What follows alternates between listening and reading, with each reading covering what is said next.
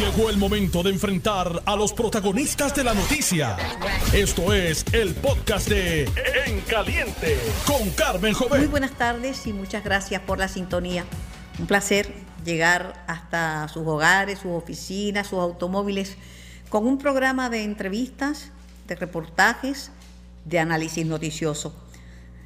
Estamos en vivo por el 630 y su poderosa cadena, primeros fiscalizando y por el 94.3 FM, celebrando los 100 años de historia de la radio en Puerto Rico. La radio, el medio de comunicación más poderoso que existe. Noti1 está contigo, no, no importa dónde estés ni a dónde vayas. Estamos contigo al 100. Yo soy Carmen Jovet y te acompaño por las próximas dos horas tenemos un programa bien interesante y esto es un resumen de los temas que vamos a estar abordando en el día de hoy. Hoy, Día Internacional de la Mujer Trabajadora, 8 de marzo, las feministas en el mundo entero reclaman equidad y justicia laboral. El gobernador se pronuncia en contra de aumentar el pago al crimen. No aprobará proyectos que aumenten el pago al crimen. Pero el presidente de la Cámara, Rafael Tatito Hernández, defiende a brazo partido el proyecto. En otras informaciones se daba por descontado que hoy la Cámara aprobaría la reforma laboral, pero al momento en que estamos hablando, la votación no ha comenzado, tenían una sesión eh, especial que acaba de terminar, pero no ha comenzado la votación. Y desde el jueves no exigirán mascarillas, certificado de vacunación, ni se limitará el aforo en lugares públicos. Pero, pero, eh, sí algunas personas van a tener que seguir usando sus mascarillas y evitando las aglomeraciones. Con eso vamos a hablar con la investigadora científica, la doctora Carmen Zorrilla, miembro de la coalición científica, un poco más adelante en el programa. Y en otras informaciones, aseguran que vuelven y con fuerza al ruedo político Charlie Delgado Altieri y Carmen Yulín Cruz Soto. Estamos esperando al secretario general del Partido Popular Democrático, representante Ramón Luis Cruz, para ver qué, nos dice sobre, sobre ese particular. Quisiera hacer una reflexión sobre las luchas de, de la mujer. La mujer eh, ha tenido que sudar sangre y lágrimas para conseguir la posición que ha alcanzado y todavía queda mucho por lograr. En el planeta hay mucha injusticia, mucha falta de inclusión y de inequidad contra la mujer. Yo le agradezco a las mujeres que me criaron, mi madre, Carmen Esteves, en paz descanse, mi tía Felicita Esteves, que me hicieron sentir orgullosa desde niña de ser mujer. Agradezco a mi hermana, que me ha, Etna, que me ha apoyado en estas luchas y dedico mis esfuerzos a todas las mujeres de Puerto Rico y del mundo entero. Cuando lucho en favor de abrir puertas para las mujeres, pienso en mi hija, pienso en mi nieta, pienso en mis sobrinas, Pienso en mi familia extendida de mujeres que se levantan todos los días a trabajar y a luchar con denuedo mientras crían sus hijos y atienden mil cosas a la vez. Mucha gente regala, ¿verdad?, en días como este, pero lo cierto es que lo que hay es que abordar los temas el tema de la violencia contra la mujer es un problema serio aquí y en el planeta. Tenemos que seguir luchando para erradicar la, violencia de género y tenemos que criar y educar para la paz. Tenemos que hacer niñas conscientes de su responsabilidad y del lugar en el mundo y tenemos que hacer niños conscientes de que estamos para compartir, para compartir las, responsabilidades, las responsabilidades tanto en el hogar como en la escuela, como en el gobierno, en todas las instituciones, en las iglesias. Y eso es lo que yo espero y lo que, por lo que lucho. Hace muchos años, mujeres perdieron la vida mientras luchaban por la causa de la mujer. Eran tiempos muy duros, muy difíciles. Y a esas mujeres presento mi respeto y mi admiración en este día. Saludo con mucho cariño al secretario general del Partido Popular Democrático, representante Ramón Luis Cruz. Saludos, Ramón. Saludos, Carmen. Saludos a ti y a todos los amigos de Escucha. Deseándote un día muy bonito a ti y a todas las mujeres que nos escuchan, el Día Internacional de la Mujer Trabajadora. Mis excusas, llegué unos minutitos eh, retrasado porque precisamente como mencionabas anteriormente, estábamos realizando en la Cámara de Representantes la actividad que eh, hacemos todos los años eh, celebrando ese trabajo y ese esfuerzo de cada mujer puertorriqueña. En mi caso, me acompañó la agente Mariluz Dones, que es la comisionada de la Policía Municipal de San Lorenzo, y estuvimos allá compartiendo y estamos aquí. Así que mi abrazo a ti, mi agradecimiento por la oportunidad, mis felicitaciones en este día y a ti y a cada mujer puertorriqueña. Gracias, Ramón. Bueno, yo creía que iban a aprobar hoy la reforma laboral, que por cierto se expresó el gobernador Pierluisi de que está más de acuerdo con el proyecto de la Cámara que con el proyecto del Senado. ¿Qué ha pasado? Bueno, regresamos para allá ya mismito, hay un receso hasta las 2 y 30. Eh, obviamente durante ese proceso eh, de, de evaluación de legislación del día de hoy, el calendario de órdenes especiales del día, es muy probable que también se incluya más adelante durante la tarde el proyecto que se radicó eh, con la enmienda que el gobernador estableció, que por la cual no vetó el proyecto y muy probablemente más tarde durante la, la tarde de hoy pues estaremos sí votando por esa legislación y aprobándola para cruzar al Senado. En el Senado parece que no pinta bien. Bueno, el presidente eh, José Luis Dalmau había establecido, y, yo tengo que concurrir con el presidente, yo creo que, que el gobernador utilizó una excusa sin razón ninguna para vetar el proyecto.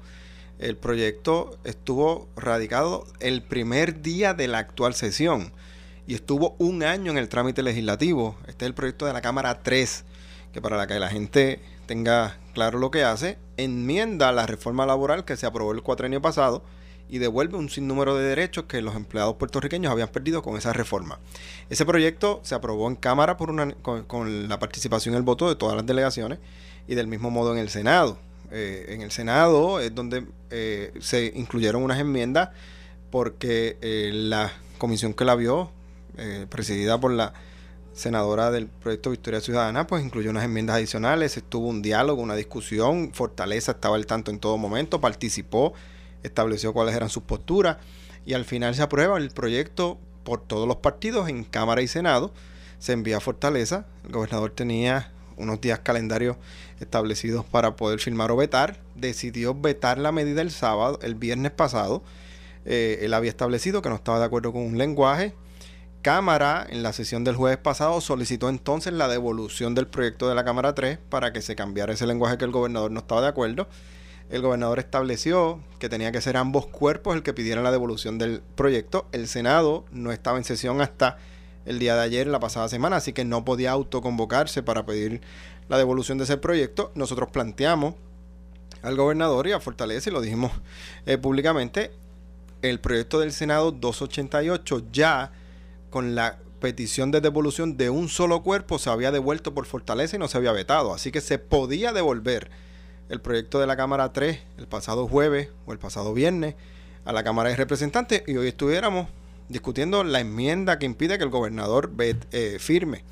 Eh, el gobernador decidió entonces no devolverlo, prefirió vetarlo, por eso es que se radica un nuevo proyecto que se va a estar considerando. Senado ha establecido, el presidente lo ha establecido, presidente está firme en el mensaje eh, y en su lenguaje dentro del proyecto que a los jóvenes se le pague tiempo doble. Esa es la enmienda que se ha establecido que Fortaleza eh, no estaba de acuerdo y por la cual no firmó el proyecto. Así que eh, hay que llegar a un término y hay que llegar a un acuerdo porque esas enmiendas a la reforma laboral se tienen que ser firmadas por el gobernador. y obviamente estamos en la disposición. la Asamblea Legislativa Popular no decidió pasar por encima del veto al gobernador, que estoy seguro que muchos legisladores del PNP le iba a votar a favor a un proyecto que enmienda la reforma laboral. Y en lugar de pasar por encima, se ha dado el espacio y la apertura para discutir, para lograr el lenguaje. Así que Fortaleza debe eh, reconsiderar su posición, debe ser más proactivo y debe colaborar para que este proyecto se convierta en ley. Otro proyecto que ha causado tremendo dolor de cabeza es el que aumentaría el tema del, del crimen, porque el país está con la soga al cuello la gasolina sigue subiendo, la inflación nos está comiendo, van a aumentar el agua, aumentar la luz, o sea, este, el gobernador dice que no va a darle paso a un proyecto que aumente el pago al crimen, pero Ratito lo defiende a brazo partido. el presidente de la Cámara, y te voy a hablar sobre este proyecto, me parece que el 827, 837. Este proyecto inicialmente cuando se trajo la consideración del caucus, yo fui uno de los que levanté la voz y dije que no estaba de acuerdo con el proyecto. Eh, en aquel momento se y menos en este momento, en aquel momento, En aquel momento se detuvo la aprobación de esa legislación. Yo establecía que obviamente las tasaciones del 1957, que es por las tasaciones que, que se eh, establecen los pagos del crimen en la actualidad. Si tú tasas una residencia en la actualidad, obviamente con los costos materiales y toda la, la inflación que ha pasado desde esa fecha, obviamente los costos de una residencia van a estar mucho más altos de lo que estaban y obviamente pudiera provocar que gente que no pague eh, comience a pagar. Se hicieron unas enmiendas y hay una garantía eh, que ha establecido el presidente de la Comisión de Hacienda, Jesús Santos, y el propio presidente de la Cámara, que garantizarían que ese aumento no excede, que no exista. Eh, yo creo que sí debemos trabajar en que hay gente que le correspondería pagar el crimen y no lo está pagando pero no se le puede poner una carga contributiva a ningún otro ciudadano, ni aumentarle la que tiene hoy, ni eliminarle las exenciones, ni provocar que el ciudadano tenga que estar todos los años o, cada dos años solicitando eh, la exención y cambiarle las reglas de juego. Ahí yo no estaría de acuerdo. El proyecto aún no ha culminado el trámite y en el escenario actual en el que estamos, si no hay garantía de que a nadie se le va a aumentar el crimen, ese proyecto muy probablemente no se apruebe. Inoportuno. Mira, Ramón, tengo en línea a Marilis Pagán, directora ejecutiva del proyecto Matria. Muy prudente conversar con ella un día donde conmemoramos eh, las luchas y el sacrificio y la sangre de mujeres que nos precedieron. Amarilis, buenas tardes. Muy buenas tardes, un saludo Carmen y un saludo a todas las personas que nos están escuchando. Muchas personas me preguntan, ¿qué quieren las mujeres si ya lo han alcanzado todo? ¿Por qué ustedes siguen insistiendo? ¿Qué más desean? Bueno, todavía no hemos alcanzado todo. Precisamente esa es la, la, la gran cosa que tenemos que decir al día de hoy. Las mujeres siguen protagonizando las estadísticas de pobreza. En Puerto Rico siguen asesinando a una mujer cada siete días. Las mujeres pueden eh, ocupar más espacios en las universidades, pero en el mundo laboral no ocupan posiciones ejecutivas, son una minoría y a nivel político, pues ya tú sabes, somos el 53% de las electoras, pero no pasamos del 20 o el 22% de personas ocupando puestos electivos. Así que no, todavía no hemos alcanzado todo y todavía nos falta garantizar derechos humanos básicos como el derecho a la vivienda, el derecho a la salud, a la educación, a la vida misma. Son cosas que que todavía tenemos que trabajar y que podemos evidenciar que no lo hemos logrado porque las estadísticas están ahí, a la vista de todo el mundo, pero más que las estadísticas, muchas veces las primeras planas de los periódicos, cuando vemos esos casos tan terribles en los que las mujeres son las víctimas principales de asesinatos, e inclusive nuestras niñas, como vimos un caso esta semana, una niña de tres años asesinada también, probablemente a golpes, en el seno familiar. Es muy triste, pero lo que dice es muy cierto pobreza es un término femenino y la pobreza tiene cara de mujer. Dicen que solamente el 1% de la riqueza del planeta está en manos de mujeres. Eso es así. Las mujeres en Puerto Rico quizás algunas pensamos que estamos mejor porque tenemos títulos a, nuestro nombre, ¿verdad? Propiedades. Pero a nivel internacional eso no es común, eso no está ocurriendo en todos los países. Y aún en Puerto Rico, cuando una mira las dificultades que pueden atravesar las mujeres para poder adquirir su propio hogar, nos damos cuenta que son una mezcla de circunstancias. La pobreza que viven, el discrimen que se genera y las percepciones o estereotipos que tiene la gente sobre lo que son las mujeres. Y además de eso otras barreras que tienen que ver con el poco acceso que tenemos al mundo laboral y al mundo político porque seguimos siendo también las cuidadoras. Y nadie habla de la economía del cuido pero la realidad es que las mujeres en este país y a nivel mundial somos las que cuidamos y criamos niñas y niños y también las personas viejas las cuidamos y ese, ese trabajo se hace la mayor parte del tiempo sin ningún tipo de retribución y es un tiempo que tiene un valor y que no se reconoce. El planeta se pierde una gran ayuda, una gran colaboración cuando obviamos la aportación de las mujeres. De hecho, salió una información en el día de hoy que las empresas con tres o más mujeres en el equipo directivo superaron significativamente a las que tenían baja representación femenina. O sea que es, es, aumentar la riqueza del planeta el tener mujeres ocupando posiciones de poder. Eso es correcto. Y de hecho también en los estudios que hablan sobre el microempresarismo y otros espacios económicos a menor escala, también revelan que cuando las mujeres progresan económicamente suelen compartir su riqueza y sus oportunidades no solamente con su familia, sino con sus espacios comunitarios. Y eso es bien importante que lo tomemos en cuenta porque si queremos de alguna manera democratizar la economía, erradicar la pobreza no solamente de las mujeres, sino del país completo, hay que generar espacios de oportunidad para que las mujeres puedan hacer sus aportaciones y además hay que visibilizar las aportaciones que ya hemos hecho a través de la historia, que son muchísimas, pero que no son incluidas en los libros de historia tradicionales ni en los medios principales. Te saludo en este día y aplaudo las luchas en favor de todas. Lo que dice es que las mujeres que progresan comparten su riqueza. Es cierto. Mira, lo primero que yo hice cuando tuve un trabajo productivo fue comprarle una casita a mi mamá. Fue el primer paso que di para compartir lo que había alcanzado. Así es. Y Carmen, quiero reconocer tu aportación al, mundo de los medios de comunicación.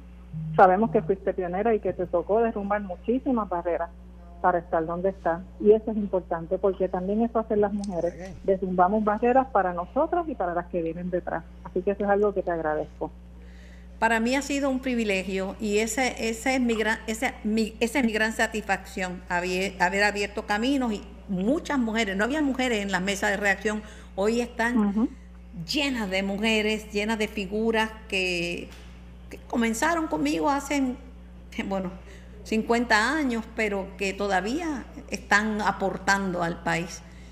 Gracias a Marilis, un abrazo en la distancia. Un abrazo, hasta luego. Eh, Ramón. Sí. Algo está pasando en la legislatura. Ayer comentaba Carmelo Ríos que no le dan importancia a lo que al cargo de secretario general de un partido. Él dice, mire, cuando uno tiene esta posición, son muchos sacrificios, muchas horas de trabajo y no se le está dando importancia porque cuando ponen la lista, por ejemplo, de los presupuestos de las oficinas de los legisladores, pues obviamente son legisladores, legisladores que gozan de la confianza del presidente de la Cámara. Pero si no tiene la confianza, no tiene presupuesto, no tiene empleado, no tiene nada.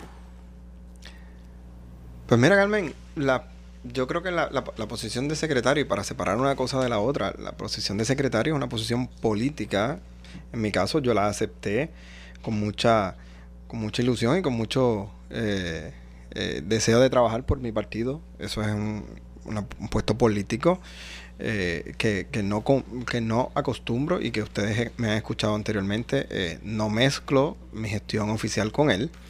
Mi gestión oficial como representante, pues siempre la he ejecutado muy bien. Eh, desde mi primer término reconozco y, agradezco muchísimo las, las muchísimas entrevistas que tuve contigo, con toda la legislación que impulsamos en recreación y deportes y en tránsito eh, en aquel primer cuatrenio en el 2013 cuando juramenté con 25 años de edad. Eh, y la trayectoria mía como legislador la gente la conoce y la ve. Las asignaciones de presupuesto a las oficinas, pues obviamente son eh, medidas que, están bajo la mano y, decisión de cada presidente de cada cuerpo. Y siempre ha sido así. el presidente de la Cámara ha asignado unos presupuestos a cada oficina. En el caso mío, yo soy el único legislador del Partido Popular que no preside comisión y soy el legislador con menos presupuesto en la Asamblea Legislativa. La situación, la razón, el país entero la conoce, la discutí contigo aquí, el país la escuchó, la vio en el mes de agosto cuando tuvimos discrepancias con el manejo del presupuesto de la Comisión Conjunta de Informes del Contralor. Él tomó una decisión que estaba bajo su, eh, su prerrogativa como presidente tomar de, de quitarme las comisiones y bajarme el presupuesto. Yo He seguido con el mismo entusiasmo, con el mismo compromiso. Yo soy uno de los legisladores, si no ahora mismo el legislador con más legislación presentada. Yo he seguido haciendo mi trabajo como secretario general, he estado visitando la isla, he estado en conversaciones eh, en el proceso de reorganización con todo el liderato a nivel isla. Yo sigo haciendo mi trabajo como miembro de las comisiones a las que pertenezco, de fiscalización, de trabajo, de propuestas. Y el hecho de que tenga menos presupuesto no me va a quitar a mí ni una onza del mismo deseo, de la misma ilusión y del mismo ímpetu de trabajo, tanto en lo político como en lo oficial. Eh, la decisión de una reducción presupuestaria en mi oficina, al punto que tengo menos, menos presupuesto que legisladores del PNP, le corresponde responder por ella a quien la tomó, que es el presidente de la Cámara. Eh, y el hecho de que haya legisladores del PNP con más presupuesto y que haya incluso legisladores del PNP aspirando a alcaldías del Partido Popular con más presupuesto, pues eso le corresponderá a él darle la cara a los populares y explicarlo. Por el otro lado, yo seguiré haciendo mi trabajo con el mismo presupuesto o con menos presupuesto del base y voy a seguir eh, eh, luciendo y trabajando bien en, mi rol político y, en mi rol oficial porque eh, yo estoy dedicado a esto a base de mi esfuerzo, de mi productividad, de mi trabajo y no a base de lo que esté en consideración de otra persona que no sea yo mismo. Voy a la pausa. Cuando regrese, hablamos de la manera tan drástica en que han flexibilizado las restricciones para prevenir el COVID. Es lo próximo. Noti 1 continúa. Estás escuchando el podcast de En Caliente con Carmen Jovet de Noti 1 630. Asimismo es por el 630 y por el 94.3 FM. En el estudio, el secretario general del Partido Popular Democrático, Ramón Luis Cruz Burgos. Ramón, ese lío con Obed eh, cada vez se, complica más. Yo tengo la impresión de que la representante del Valle no quiere problemas y en el en, en este momento ella decidió pues perdonar a Obed pero ha dejado en ridículo a sus compañeros que elevaron la querella. Mira, Carmen, eh, tú sabes que yo comencé eh, básicamente de interno en la Asamblea Legislativa y yo comencé allí cerca de los 21 o 22 años. Eh, tengo 36, estoy en mi tercer término como legislador y yo desde el primer día que llegué allí he reconocido y visto en la Asamblea Legislativa el poder del pueblo puertorriqueño designando a unas personas a representarle. El que esté en el floor del hemiciclo por elección es porque la gente le dio una confianza a sentarse allí. Y el que esté en el hemiciclo por contrato o como empleado es un privilegio que le otorga a una persona que recibió el mandato del pueblo para sentarse allí. Aquello se tiene que respetar, aquello se tiene que honrar. Allí se han sentado, han hablado y se han parado y han dirigido nuestro país los próceres más grandes que ha dado el pueblo puertorriqueño. La gente más intachable, la gente de más valores en Puerto Rico, de todos los partidos. Porque hay gente buenísima que ha trabajado de todos los partidos para desarrollar el país que tenemos y ha impulsado legislación y han trabajado fuerte por Puerto Rico. Un asesor, un legislador y un funcionario allí tiene que respetar aquello, pero también tiene que respetarse mutuamente. No hay espacio a que ningún contratista, ningún empleado se le acerque en ningún momento a ningún funcionario electo por los puertorriqueños para increparle o para eh, cuestionarle o para eh, provocar o incitar a que voten de X o Y manera. El voto es del legislador. Nadie puede intervenir con eso. El que no entienda eso simplemente no puede trabajar allí. Yo no estuve presente en la situación ni escuché la conversación de ellos.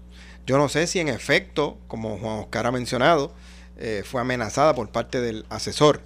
Pero es que el asesor no tenía que estar encima de ella diciéndole nada. En ningún momento. Eh, vamos a empezar por ahí. Y segundo, esta investigación se tiene que llevar a cabo responsable y transparentemente, que no haya ningún espacio a que hayan cuestionamientos del proceder. Muy tarde. Ya, hay, ya hay cuestionamientos, pues quiere decir que se empezó mal. Si ya hablaron, si ya hablaron y ya llegaron a un acuerdo, pues, pues no es pues, necesario pues, pues dos cosas, Carmen. No debió haberse eh, eh, atrasado o, o, se debió haber llevado esto bien y transparente desde el principio. Y segundo, si en efecto ella recibió una amenaza, como ha dicho el compañero Juan Oscar, pues mire, no se detenga y no le coja miedo a nadie. Usted denuncia las cosas como son y sigue hacia adelante. No sabemos si en efecto pasó.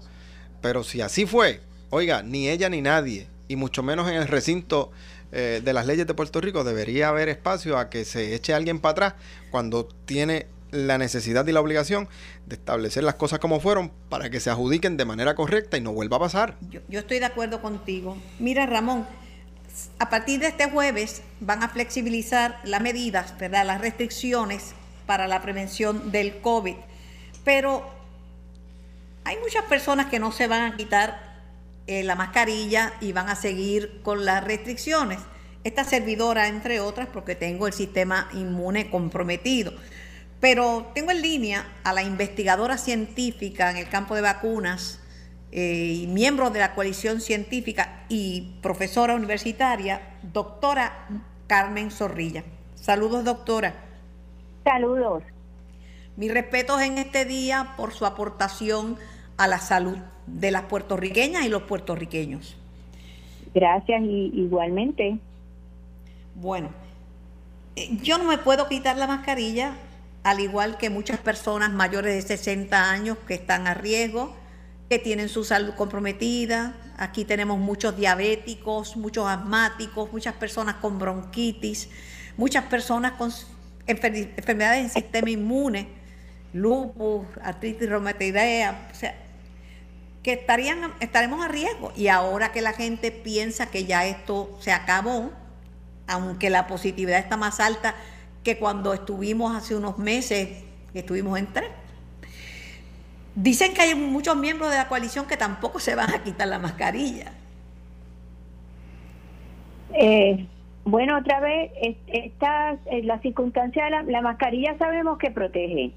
Eh, es el balance de si estamos en este momento donde tenemos una tasa bien bajita de transmisión comunitaria y que la probabilidad de que haya una persona cerca de uno con COVID es bajita y uno está vacunado, pues entonces hasta qué punto la mascarilla podemos dejarla a un lado, vamos a decir, en un escenario que consideremos seguro. Y considera, escenarios que yo considero seguros son escenarios exteriores, lugares interiores con pocas personas, menos de 50 personas, o lugares donde conocemos que todo el mundo está vacunado. Lugares donde hay muchas personas donde no sabemos el estado de salud. Pues entonces este es un lugar donde posiblemente muchas personas que se sientan vulnerables deben usar mascarilla. Pero doctora, usted ha insistido en la vacunación, usted dirige un centro de vacunación. Usted pidió incluso a las personas con cáncer y personas con condiciones serias que se vacunaran y a las mujeres embarazadas.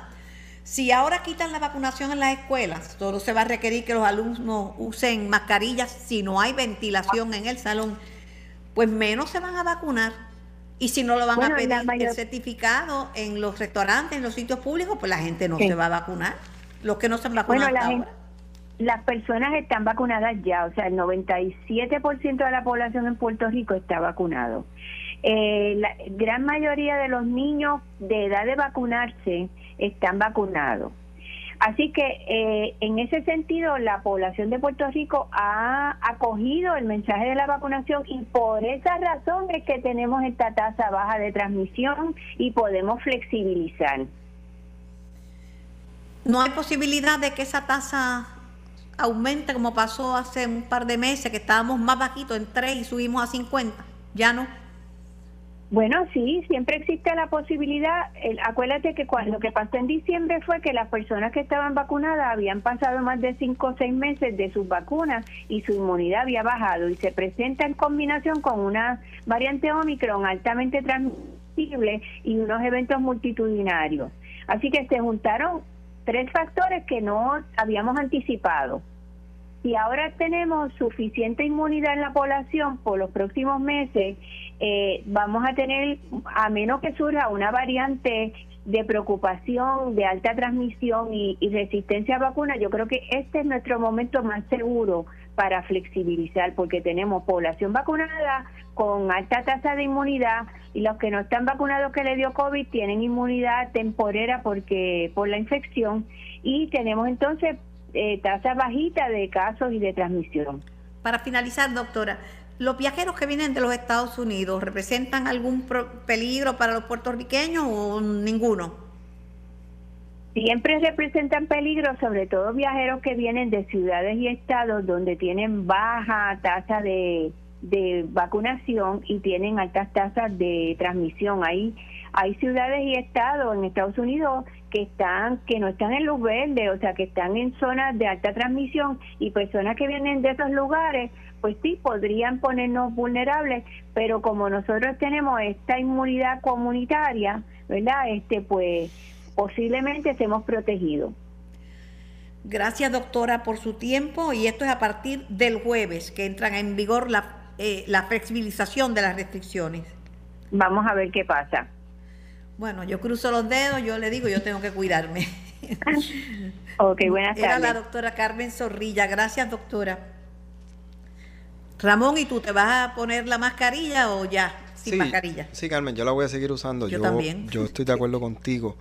Eh, a mí todavía me preocupa la realidad de que el virus existe y está ahí. Ciertamente eh, estamos muchos vacunados y ciertamente la inmunidad de rebaño pues se reconoce, pero uno también tiene que escuchar a los expertos en el área que son los que conocen más de salud en Puerto Rico, los que han dedicado su vida al estudio de esta disciplina y están recomendando, mira, vamos a, no eh, minimizar el hecho de que eso existe y vamos a no subestimemos todavía lo que está pasando porque como tú bien mencionas, hace un tiempo atrás flexibilizamos un poco y tuvimos que echar hacia atrás eh, porque el, el porcentaje de, de, contagio subió a básicamente cerca del 50%. Así que a mí no me gustaría que, no se había visto nunca antes, no, a mí no me gustaría que demos un paso para adelante y tres para atrás. Así que hasta que yo no me sienta totalmente seguro, mi familia, mi nene y yo la vamos a seguir usando. Eh, eso también ha provocado que el catarro aquí básicamente, yo no me acuerdo cuándo fue la última vez que a mí me dio catarro, hay influenza por ahí que también se transmite eh, por la respiración, la mascarilla nos ha ayudado, así que yo la seguiré usando. Y neumococo, que es la pulmonía. Correcto, yo la, seguiré, la, eh, la continuaré utilizando y, y pues a criterio de cada uno, pero esperemos en Dios y la Virgen que nos proteja y que no tengamos que pasar por un repunte nuevamente. Yo creo que ante la duda saluda. el que esté joven, fuerte, saludable, no tenga ninguna complicación, pues obviamente tiene una ventaja que, que no tiene la población de Puerto Rico, que es una población envejecida, personas de 60 años o más. Este, que bueno, que disfruten. Yo pues, tengo que cuidarme y, hay muchos otros que por la diabetes, que por la, el asma, que por, por otras condiciones persistentes Claro, Carmen, y ya ella esas condiciones, cuando analizamos y vemos quiénes son los que la están padeciendo, ya no son condiciones que le afectan a la gente mayor de 60 años. Hay mucha gente menores, incluso gente de mi edad que yo conozco que están en consumo de, de medicamentos para la presión, diabetes. Ya, ya estas enfermedades han trascendido y obviamente han tocado también a la población menor que antes era más raro verlos en ellos y, y obviamente pues tenemos que cuidarnos todos y, y protegernos y evitar que ese contagio repunte y que los que gracias a Dios todavía no nos ha dado, que no nos dé. Bueno, en, otras informaciones, eh, tú dices que el proyecto del CRIM no, no va a pasar, no, no hay posibilidad de que se convierta en realidad. Lo que te eh, mencionaba anteriormente, nosotros habíamos estado en contra en el Cauco cuando ese proyecto inicialmente se discutió se hicieron unas enmiendas. Eh, esas enmiendas pues subsanaron algunas de las preocupaciones. El proyecto cruzó el Senado. El Senado lo consideró. Está en la posibilidad de concurrencia ante la Asamblea Legislativa o de ir a conferencia en el caso de que la Cámara de Representantes no acepte las enmiendas introducidas por el Senado. Así que vamos a ver qué sucede con ese proyecto, pero ciertamente eh, habemos algunos que desde el principio hemos dicho que si eso va a representar una carga contributiva para la propiedad inmueble de los puertorriqueños, no vamos a votar a favor en, a que ese proyecto llegue a la Cámara. Eh, así que eh, llegue a la fortaleza para la firma del gobernador, además que ya el gobernador también dijo que lo va a vetar, por ende, eh, ese proyecto en este momento tiene problemas. Tiene problemas, a pesar de que el presidente de la Cámara y el presidente de la Comisión de Hacienda han garantizado que no representa un aumento, pues hay otros sectores del país que están estableciendo, conocedores en el tema, que sí puede representar un aumento y que obviamente ese aumento pues no lo vamos a hablar. Mira, en estos momentos me informa que se le están radicando cargos a el senador Javier Aponte Dalmao por eh, una agresión simple, menos grave y por alteración a la paz. Mira, Carmen, eso es una noticia que se ha estado discutiendo, que tú la has estado discutiendo y la hemos estado pendiente de ella durante las pasadas semanas. Eso ha evolucionado de diferentes maneras. Esa querella no se hizo el día que se dio la situación, nos enteramos días después cuando se hace la querella.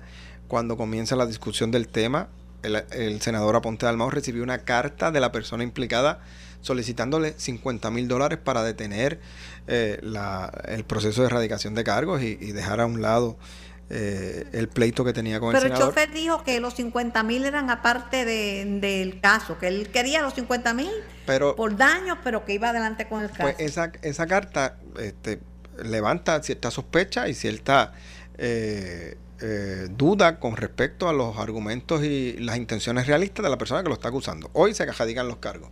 Aquí todo el mundo tiene el derecho a pasar por un proceso eh, de investigación y de adjudicación. Si el senador recibe una adjudicación en su contra, obviamente nosotros en el Partido Popular vamos a tomar medidas a base de reglamento, y el presidente lo ha expresado y yo como secretario también y del mismo modo los compañeros en el Senado de Puerto Rico pasarán juicio sobre el comportamiento y, sobre el compañero en el caso que esa eh, de cargo se dé y que ese proceso continúe. Aquí no se le va a temblar la mano ni al Partido Popular ni al Senado de Puerto Rico eh, contra el que sea que haya fallado. Hay que ver qué fue lo que pasó, hay que adjudicar lo que pasó allí y en el caso de que haya una adjudicación en contra del senador, lamentablemente, por más aprecio que uno le tenga, la gente tiene que pagar las consecuencias de sus actos. Así que que continúe la investigación y vamos a estar muy, muy, muy pendientes. Bueno, la información la da su propio abogado, Andreu Fuentes. Eh, como tú mencionas, se da eh, en este espacio en el que ya estamos tú y yo aquí. No he tenido la oportunidad de hablar con ellos ni ver noticias fuera de aquí. Así que si se da en este momento, pues eh, si él lo confirma, pues en efecto pasó y ahora que continúe todo el proceso de ley debido como se supone y como es, sin importar quién sea, sin importar si es senador, si es portavoz, si es popular, si es PNP, que se lleve el proceso como es, que las autoridades eh, actúen conforme a lo que establece la ley de Puerto Rico y que en el caso de que se le pruebe algo al compañero senador o en el caso de que haya algunas violaciones de ley, se va a actuar a base de lo que establece el reglamento, tanto del Senado como del Partido Popular. Aquí nadie puede estar por encima de la ley y obviamente estas conductas, de probarse que así fue, no son aceptadas y no son validadas por nosotros. Esto fue el podcast de En Caliente con Carmen Jovet de Noti1630. Dale play a tu podcast favorito a través de Apple Podcasts, Spotify, Google Podcasts, Stitcher y notiuno.com.